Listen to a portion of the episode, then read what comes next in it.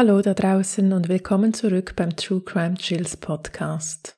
Ausnahmsweise sitze ich heute nicht in meiner gewohnten Aufnahmeumgebung, deshalb sollte es etwas hallig sein, tut mir das schrecklich leid. Das nächste Mal ist es wieder wie gewohnt.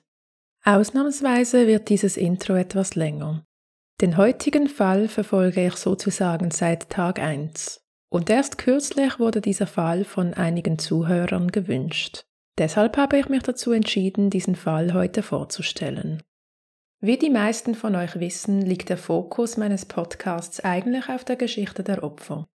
Doch ab und zu gibt es Fälle, bei denen wir tief in die Biografie der Täter eintauchen müssen. Bei diesen Fällen ist alles so sehr verstrickt, dass uns ansonsten wichtige Eckpfeiler in der Geschichte fehlen würden. Der heutige Fall gehört dazu. Deshalb habe ich mich für eine weitere Kategorie entschieden. In Zukunft werden wir in der Kategorie Durchleuchtet jene Fälle besprechen, in denen wir uns tief in die Abgründe der Täter begeben müssen, um den Fall im Ganzen betrachten zu können. Bevor wir mit dem Fall starten, muss ich euch an dieser Stelle vorwarnen. Der heutige Fall ist sehr verstrickt und wir werden über so viele Menschen reden, dass es teilweise verwirrend sein kann. Ich werde jedoch mein Bestes versuchen, um euch durch diesen Dschungel an Informationen und Ereignissen durchzuführen. Manche Informationen in diesem Fall sind so verrückt, dass ihr euch vielleicht ab und zu fragen werdet, ob dies so überhaupt stimmen kann. Dieser Gedanke ist völlig okay. Dieser Fall ist so verrückt, dass auch ich mich immer wieder daran erinnern musste, dass ich wirklich über einen realen Fall recherchierte. Aber genug Vorwarnungen. Über wen reden wir heute überhaupt? Im September 2019 werden eine 17-jährige Teenagerin und ein 7-jähriger Junge als vermisst gemeldet. Diese Vermisstenmeldung ist der Anfang einer Geschichte, die direkt aus der Feder eines Schriftstellers stammen könnte. Teilweise wird es so absurd, dass man sich wirklich wie im falschen Film vorkommt. Doch leider sind alle Ereignisse traurige Realität, eine Realität, die ganz Amerika bis zum heutigen Tag im Atem hält. Heute erzähle ich euch die Geschichte von Tylee Ryan, ihrem Bruder JJ und weiteren Menschen, deren Schicksale miteinander verflochten und durch absurdes Gedankengut besiegelt wurde.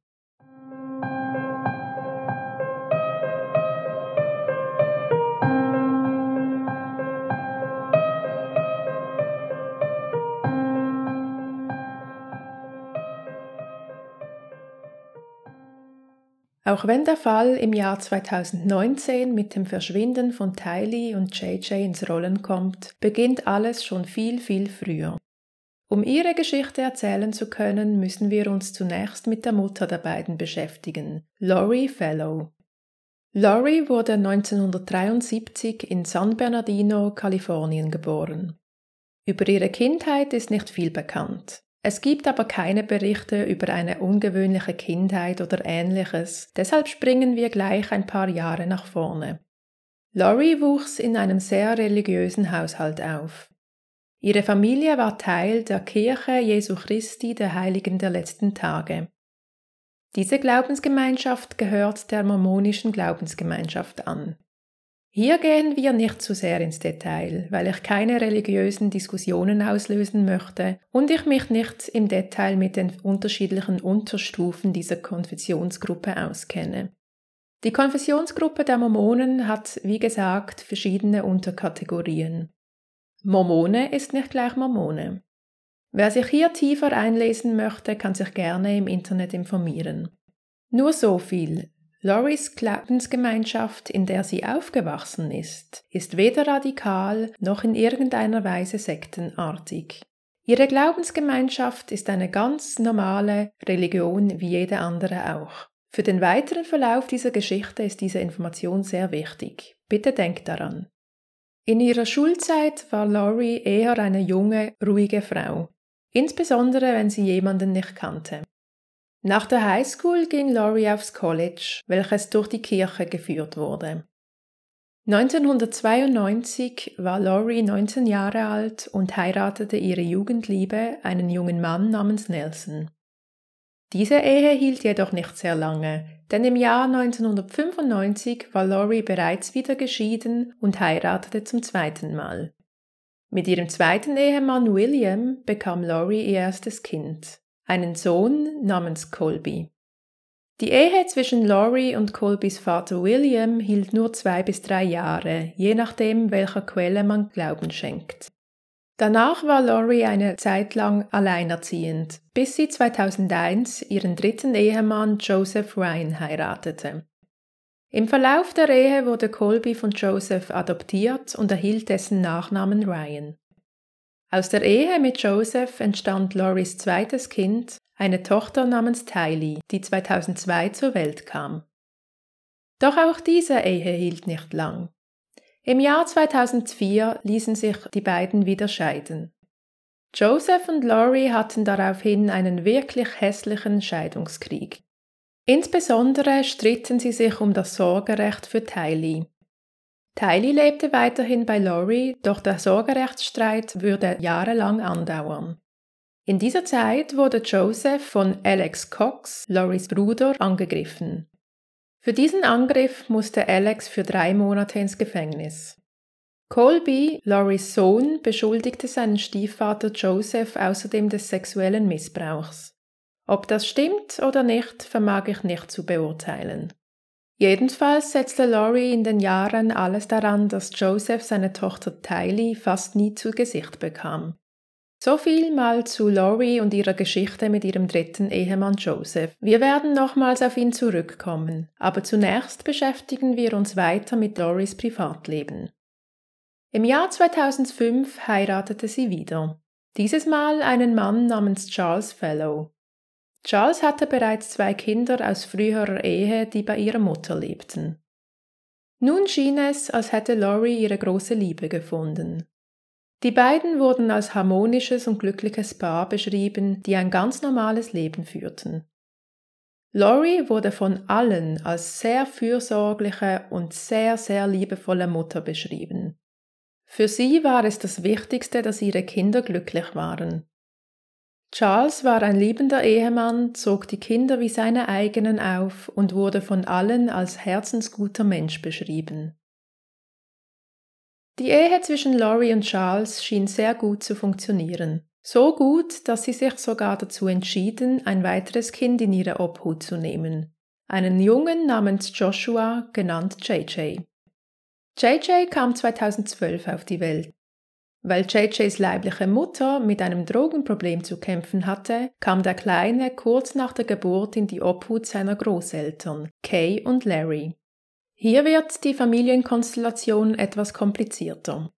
JJs Großmutter Kay ist gleichzeitig Charles Fellows Schwester.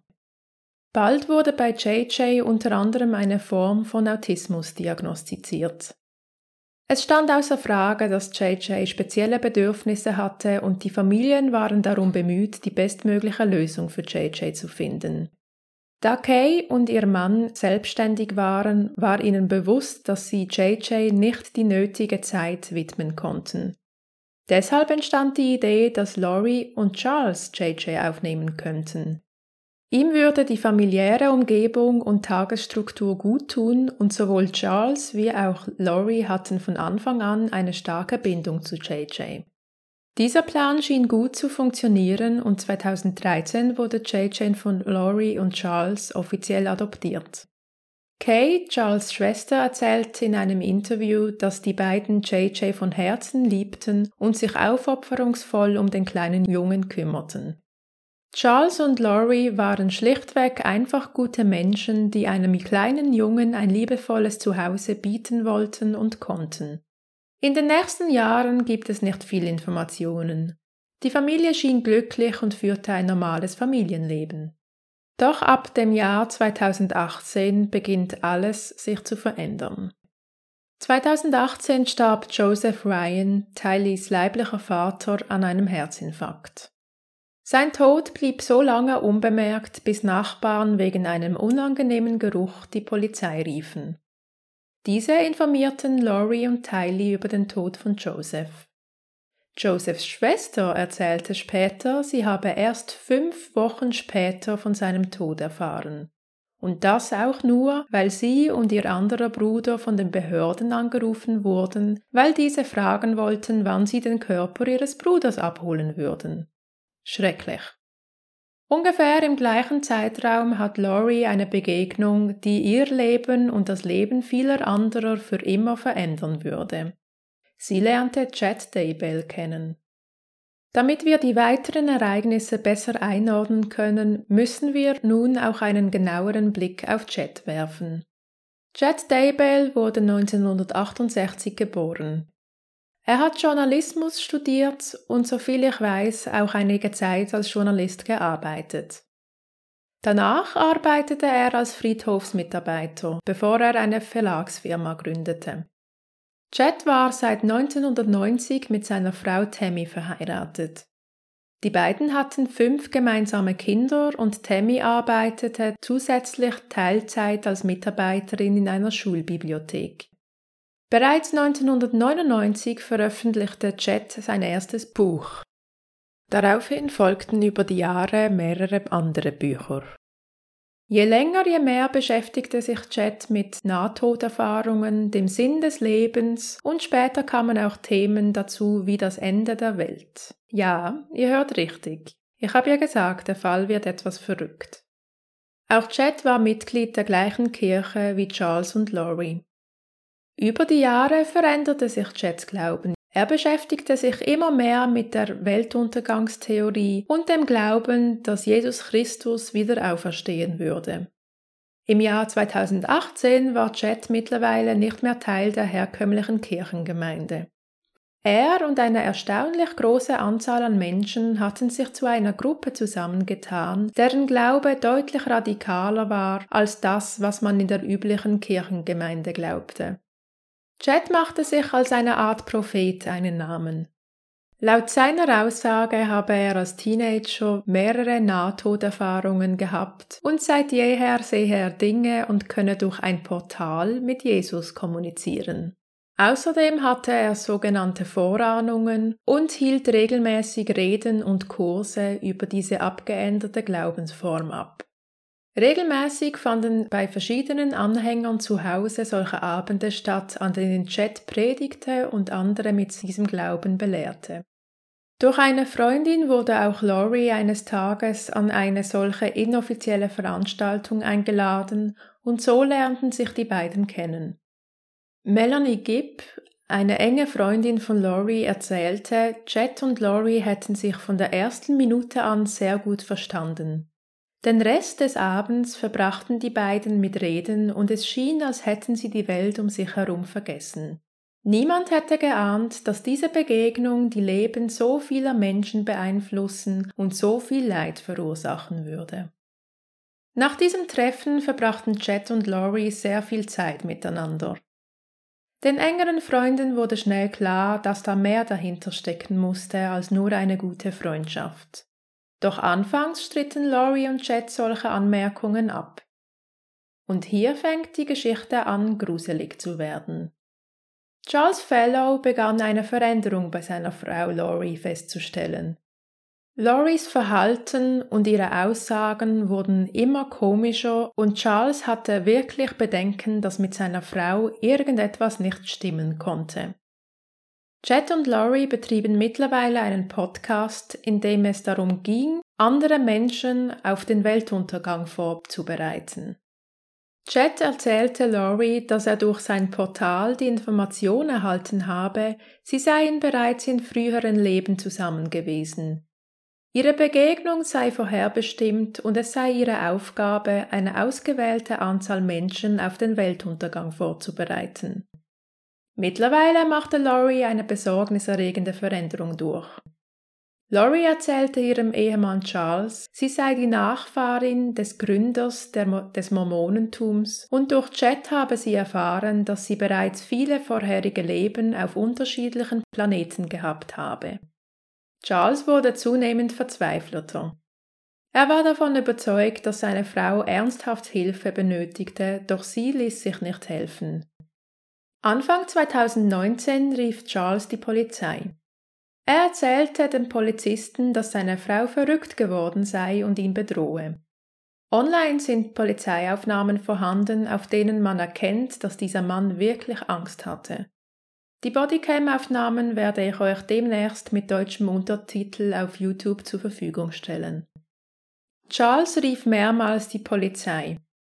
Unter anderem erzählte er ihnen, seine Frau habe ernsthafte psychische Probleme und dass er wirklich Angst um seine Kinder und deren Sicherheit habe. Laurie habe den Verstand verloren. Wortwörtlich sagte er zur Polizei, ich weiß nicht, was sie mit den Kindern machen wird, ob sie mit ihnen fliehen wird oder ob sie sie verletzen wird. Es ging so weit, dass Laurie Charles aus seinem Haus aussperrte und seinen Truck am Flughafen stahl, während er auf Geschäftsreise war. Daraufhin ruft Charles aus Verzweiflung wieder die Polizei. Er erzählte diesmal, Laurie habe ihn nicht nur bedroht, sondern ihm gesagt, er sei nicht mehr Charles, sondern ein Zombie namens Nick Snyder. Sie werde ihn umbringen müssen und die Engel werden ihr bei der Beseitigung seiner Leiche helfen. Okay, hier muss ich euch kurz erklären, was es mit dieser ganzen Zombie-Geschichte auf sich hat. Laut dem Glauben von Chad und Laurie gibt es Menschen auf der Welt, die durch böse Wesen besetzt werden. Die eigentlichen Seelen werden aus ihrem Körper geworfen und stecken in einer Art Zwischenwelt fest. Um die menschliche Seele retten zu können, muss der Körper, der von den Wesen besetzt ist, getötet werden. Die Körper, die besetzt sind, werden von ihnen Zombies genannt. Das macht für dich keinen Sinn? Für mich auch nicht. Aber gehen wir weiter in der Geschichte. Charles Besorgnis ging so weit, dass er bei der Polizei einen Antrag stellte, um Loris psychisches Befinden beurteilen zu lassen. Dabei muss man bedenken, dass er seine Frau immer noch liebte. Er wollte ihr nichts Böses. Er wollte nur sie und die Kinder vor ihrem Gedankengut schützen. Und tatsächlich ordnete die Polizei ein psychiatrisches Gutachten bei Laurie an. Diesen Termin nahm sie auch ohne Widerstand wahr. Das Gutachten ergab jedoch keine Auffälligkeiten und so wurde Laurie wieder nach Hause geschickt. Nachdem Laurie unter anderem über 30.000 Dollar vom Familienkonto entwendete, ohne Charles eine gute Erklärung dafür liefern zu können, reichte Charles die Scheidung ein. Eigentlich wollte er sich nicht scheiden lassen. Er liebte seine Frau immer noch doch ihr mentaler Zustand machte ihm große Sorgen und er hatte vor allem immer mehr Bedenken im Hinblick auf die Sicherheit ihrer Kinder. Charles und Laurie trennten sich, doch die Scheidung zog sich in die Länge. Und dann passierte das Unglaubliche. Im Juli 2019 ging ein Notruf bei der Polizei ein. Der Anruf kam aus dem Haus, welches Charles nach der Trennung für Laurie und die Kinder angemietet hatte. Zu diesem Zeitpunkt waren sie noch nicht offiziell geschieden, aber der Gerichtsentscheid stand kurz bevor. Als die Polizei bei dem Haus ankam, fanden sie Alex, Loris Bruder, vor der Tür sitzen.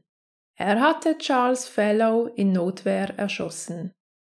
Und so soll sich das Ganze zugetragen haben. Charles kam an jenem Morgen vorbei, um JJ abzuholen. Er wollte den Jungen zur Schule bringen. Charles und Laurie gerieten in einen Streit und Charles wurde handgreiflich. Er griff sich einen Baseballschläger und wollte auf Laurie losgehen, als Alex sich eingemischt hat.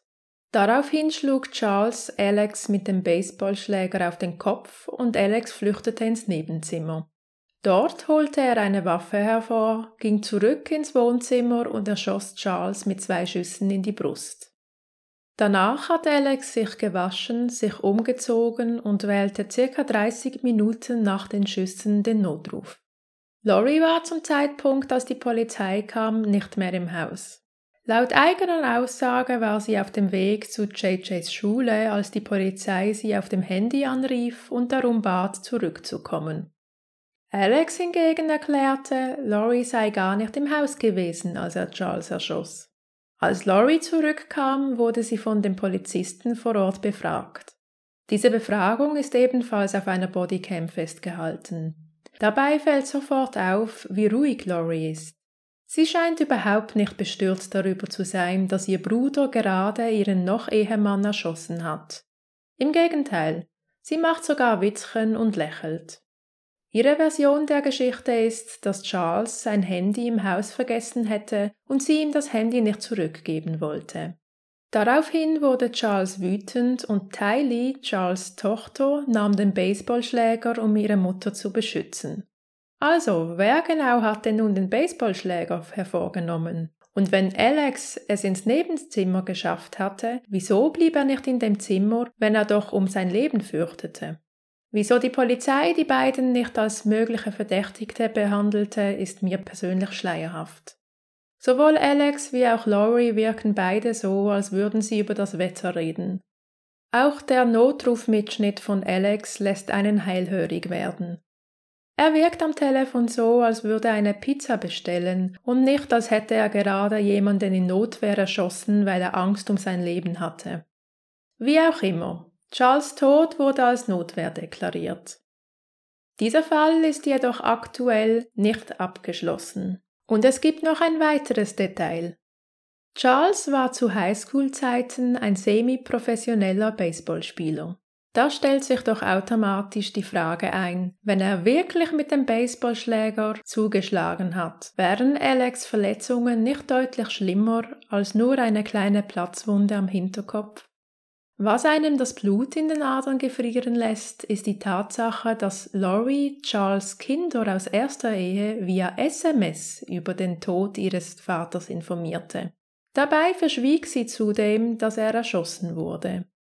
Die Kinder erhielten lediglich diese SMS mit der Information, dass ihr Vater tot sei, und danach konnten sie Laurie über Stunden nicht erreichen. Ist das eine normale Reaktion? Die Mehrheit der Menschen findet Nein, und auch ich habe da meine Zweifel. Am gleichen Abend, nachdem Charles erschossen wurde, findet bei Laurie zu Hause eine Poolparty statt. Ja, im gleichen Haus, in dem am Vormittag Charles erschossen wurde. Nach Charles Tod kam aus, dass er eine Lebensversicherung über eine Million Dollar abgeschlossen hatte.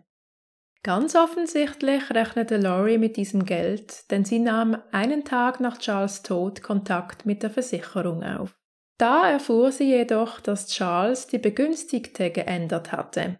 Die neue Begünstigte war seine Schwester Kay. Laut Charles Familie habe er die Begünstigte extra geändert, weil er explizit Angst davor hatte, dass Laurie ihm etwas antun könnte, solange sie die Begünstigte war. Kay sagte später aus, an diesem Punkt gab es einen Bruch zwischen Laurie und Charles Familie. Laurie begann damit, auch Kay als Zombie zu bezeichnen und dass sie sich alle verschworen haben, damit sie, Laurie, kein Geld erhalte. Nun machen wir einen Sprung in den Herbst 2019. Über den Sommer wurden Lauries und Jets Verhalten immer bedenklicher. Es gibt sogar Berichte darüber, dass Laurie auch ihre eigene Tochter Tylee als Zombie ansah. Am 8. September 2019 machten Laurie und ihr Bruder Alex zusammen mit Tylee und JJ einen Ausflug zum Yellowstone National Park. Dabei entstanden Fotos, die Laurie auf Facebook postete. Dies sollte das letzte Mal sein, dass Tylee lebend gesehen wurde. Melanie Gibb, Lauries Freundin, sagte später, dass sie in dieser Zeit öfters bei Laurie zu Besuch war. Tylee habe sie nie gesehen und auf Nachfrage habe Laurie ihr erzählt, Tylee sei ans College gegangen. Außerdem begann Laurie zu erzählen, JJ verhalte sich nicht mehr wie JJ und dass sie glaube, er sei ein Zombie. Melanie Gibb sagt später aus, sie habe an JJs Verhalten nichts Außergewöhnliches feststellen können. Er habe sich wie immer verhalten und das habe sie Laurie auch so gesagt. Doch Laurie wich nicht von ihrer Meinung ab. JJ wurde am 23. September 2019 zuletzt lebend gesehen, als er das letzte Mal die Schule besuchte. Danach nahm Laurie ihn von der Schule und begründete dies damit, dass sie JJ in Zukunft zu Hause unterrichten werde. Nun kommen wir zu einer weiteren Figur in der ganzen Geschichte. In diesem ganzen Chaos gibt es zwei Melanies. Die eine ist Melanie Gibb, Loris enge Freundin, die andere ist Melanie Polowski, Loris Nichte. Loris Nichte Melanie war mit ihrem Mann Brandon verheiratet und die beiden haben gemeinsam vier Kinder. Laut Brandon lief ihre Ehe gut, bis Melanie damit begann, mehr Zeit mit ihrer Tante Laurie zu verbringen. Und ganz offensichtlich wurde auch sie Teil der Glaubensgemeinschaft von Chet und Laurie.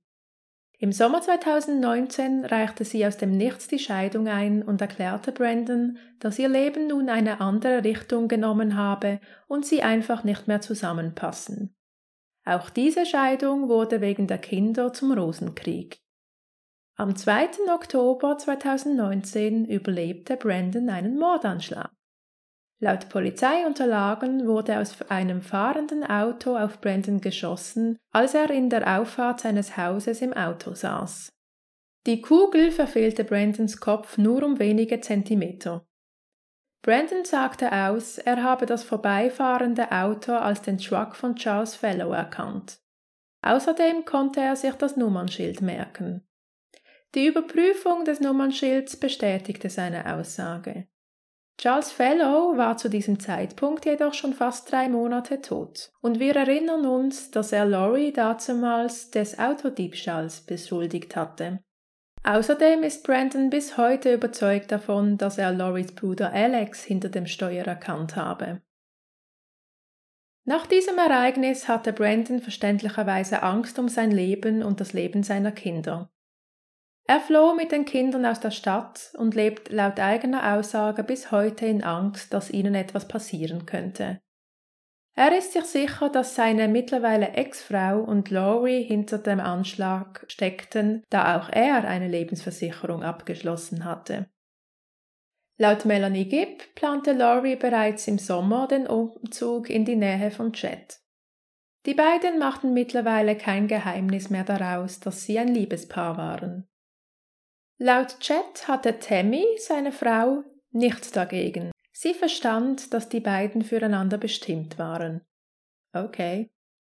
Als Melanie Gibb sie darauf ansprach, wieso sich Chet nicht einfach scheiden ließ, damit sie zusammen sein könnten, antwortete Laurie ihr, dass sie dies nicht dürften. Dies sei nicht ihre Bestimmung. Außerdem sei das nicht nötig, denn Chet habe aus seinem Portal mehrmals die Nachricht erhalten, dass seine Frau Tammy bei einem Autounfall sterben werde. Diese Vorahnung hatte Chet über mehrere Monate. Er sprach jedoch nur mit Laurie und einer weiteren Bekannten darüber. Und nun, meine Lieben, wird es immer wie verrückter. Am 9. Oktober 2019 erhielt die Polizei wieder einen Notruf.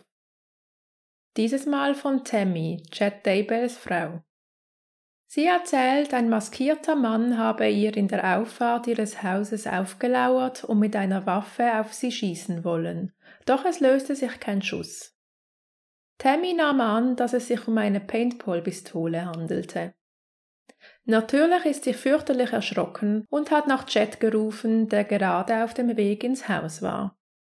Zu Tammys Überraschung reagierte ihr Mann jedoch anders als erwartet.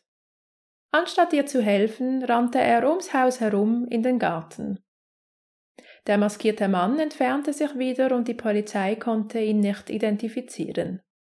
Nach diesem Schock postete Tammy auf Facebook über das Erlebte und gab an, dass es sich wohl um einen kranken Scherz gehandelt habe. Und dann, am 19. Oktober, zehn Tage nach diesem Vorfall, war Tammy Daybell tot. Laut Jet war seine Frau seit Wochen krank und weigerte sich zum Arzt zu gehen. In dieser Nacht ging sie zu Bett und wachte morgens nicht mehr auf. Auch wenn Jet laut Nachbarn keinerlei Emotionen zeigte und Tammys Familie insistierte, dass Tammy kerngesund und körperlich fit war, wurde ihr Tod zunächst als natürlicher Tod deklariert. Es fanden keine Ermittlungen statt und Tammy wurde drei Tage nach ihrem Tod beerdigt. Knapp zwei Wochen nach Tammys Tod reisten Chet und Laurie nach Hawaii und heirateten in einer kleinen Zeremonie ohne ihre Familien. Und als ob die ganze Geschichte nicht jetzt schon sehr, sehr suspekt wäre, gibt es noch ein weiteres Detail rund um Tammys Tod. Später kam heraus, wenige Tage vor Tammys Tod hatte Laurie online zwei Eheringe gekauft. Nach der Heirat gab es Berichte von Chets Freunden, dass er ihnen erzählt habe, Laurie habe keine Kinder. Laurie wiederum erzählte neuen Bekanntschaften, dass ihre Tochter Tylee vor einigen Jahren gestorben war. Nachdem Kay, Charles Fellows Schwester und JJs Großmutter über Wochen keinen Kontakt zu JJ oder Tylee herstellen konnte und von Laurie immer wieder vertröstet wurde, informierte sie die Polizei. Da sie in einem anderen Bundesstaat lebte, bat sie die Polizei darum, bei den Fellows vorbeizugehen und nachzusehen, ob es JJ und Tylee gut ginge. Und so kam der ganze Fall überhaupt ins Rollen. Nachdem die Kinder seit September nicht mehr gesehen oder gehört wurden, suchte die Polizei das erste Mal das Haus von Laurie Daybell auf, am 26. November 2019. Sie wollten nach JJ und Tylee sehen, doch die beiden Kinder waren nicht vor Ort. Laurie erzählte ihnen, Tylee sei auf dem College und JJ sei auf einem Kurztrip mit ihrer Freundin Melanie Gibb in Arizona. Natürlich rief die Polizei bei Melanie Gibb an, doch sie konnten sie nicht erreichen. Laut Laurie gab es da eine ganz einfache Erklärung dafür. Melanie sei mit JJ gerade im Kino und deshalb höre sie wahrscheinlich das Telefon nicht.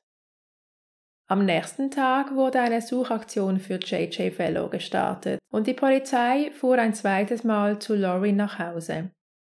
Dort angekommen wurde klar, Laurie und Jet waren weg. Laut Nachbarn hatten sie am Abend zuvor das Haus überstürzt verlassen. Mittlerweile hatte Melanie Gibb Loris Geschichte bestätigt, doch die Polizei blieb skeptisch. Melanie Gibb konnte der Polizei keine konkrete Beweise liefern, dass JJ wirklich bei ihr war. Erst vier Wochen nach ihrem ersten Kontakt mit der Polizei gestand Melanie Gibb, dass sie gelogen hatte und JJ niemals bei ihr gewesen sei. Sie erzählte, an dem Tag, als die Polizei bei Lori zu Hause war, habe Chet Melanie Gibb angerufen und sie darüber informiert, dass die Polizei sie bald anrufen würde und dass sie ihnen sagen soll, JJ sei bei ihr. Später am Tag erhielt Melanie Gibb einen Anruf von Lori. Diese erzählte ihr, es ginge darum, JJ zu beschützen, weil Kay und Charles Familie wiederholt versucht habe, JJ zu entführen. Laut eigener Aussage glaubte Melanie Gibb ihr und deshalb log sie die Polizei an. Sie änderte ihre Meinung erst, als sie merkte, dass die Geschichte von Jet und Laurie Lücken hatte und die beiden ihr nicht genau sagen konnten, wo JJ sich gerade aufhielt. Laurie und Jet waren mittlerweile nach Hawaii geflüchtet. Nachforschungen haben außerdem ergeben, dass Tylee nie an irgendeinem College eingeschrieben war und auch von JJ fehlte immer noch jede Spur. Und dann ging es in diesem Fall erst richtig los. Am 12. Dezember 2019 wurde Tammy Daybells Leiche exhumiert. Die Ermittler hielten sich noch relativ bedeckt, aber die Gründe waren offensichtlich. Die Polizei hatte den Verdacht, dass Tammy nicht an einem natürlichen Tod gestorben war. Kein Wunder, wenn Chet kurz darauf seine Geliebte heiratete, die wiederum die Eheringe schon Tage vor Tammys Tod gekauft hatte. Doch es wird wie immer noch viel, viel verrückter. Einen Tag nachdem Tammy exhumiert wurde, wird Loris Bruder Alex tot in seiner Wohnung aufgefunden. Seine Autopsie ergibt eine Lungenembolie als Todesursache. Am 20. Dezember 2019 machte die Polizei die Suche nach JJ und Tylee öffentlich. Laurie und Jet, immer noch in Hawaii, beauftragten einen Anwalt für die Kommunikation mit der Polizei und der Presse. Die Polizei suchte weiterhin fieberhaft nach den beiden Kindern. Ende Dezember sagte die Polizei öffentlich, sie hätten Indizien dafür, dass Laurie Informationen über den Verbleib der Kinder habe. Am 3. Januar 2020 wird Chet Daybells Haus und Grundstück durchsucht. Es werden diverse Telefone und Dokumente beschlagnahmt. Am 25. Januar wird Laurie offiziell darüber informiert, dass sie die Kinder innerhalb fünf Tagen der Polizei in Hawaii vorstellen muss. Wie man bereits ahnen kann, folgte Laurie dieser Aufforderung nicht.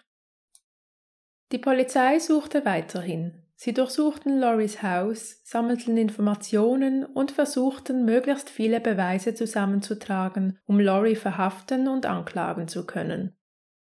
In Loris Haus fanden sich diverse persönliche Gegenstände von JJ und Tylee. Diese Funde wiesen immer mehr darauf hin, dass dieser Fall keine gute Richtung nahm. Laurie wurde schlussendlich in Hawaii verhaftet und im März 2020 flog sie zurück in die USA und kam in Idaho in Untersuchungshaft.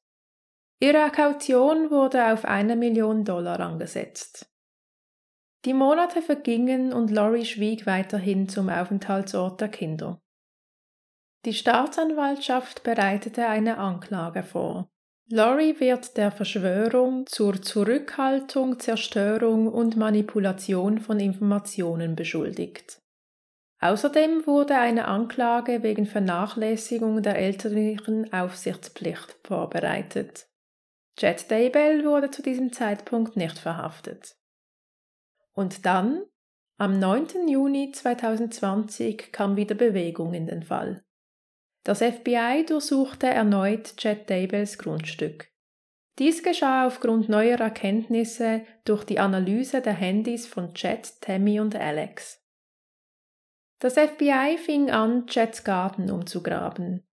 Dies war bei der ersten Durchsuchung nicht möglich, da der Boden im Januar dazumals gefroren war.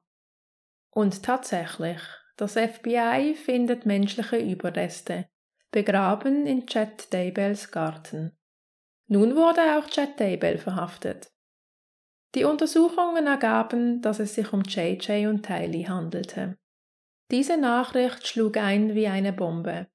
Das ganze Land hatte darauf gehofft, dass man die Kinder doch noch irgendwo finden könnte.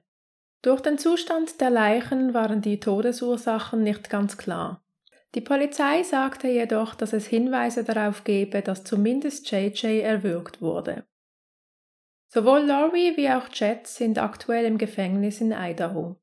Die Gerichtsverhandlungen sind auf Januar 2021 angesetzt. Der Fall ist noch lange nicht abgeschlossen.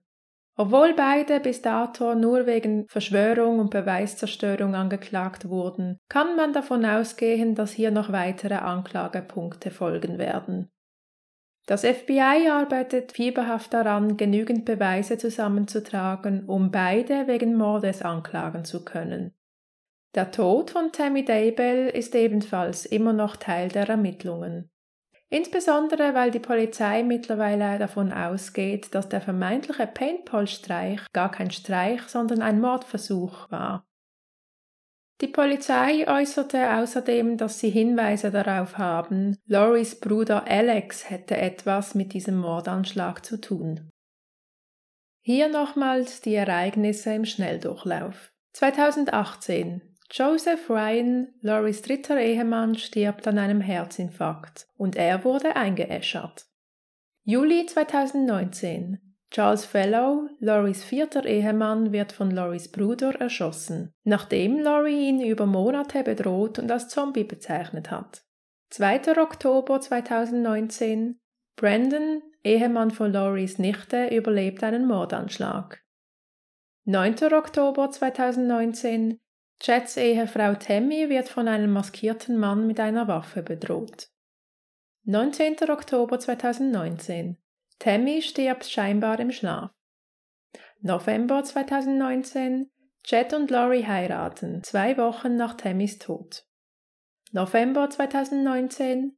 JJ und Tylee werden als vermisst gemeldet, nachdem Laurie beide Kinder wiederholt als Zombies bezeichnet hat.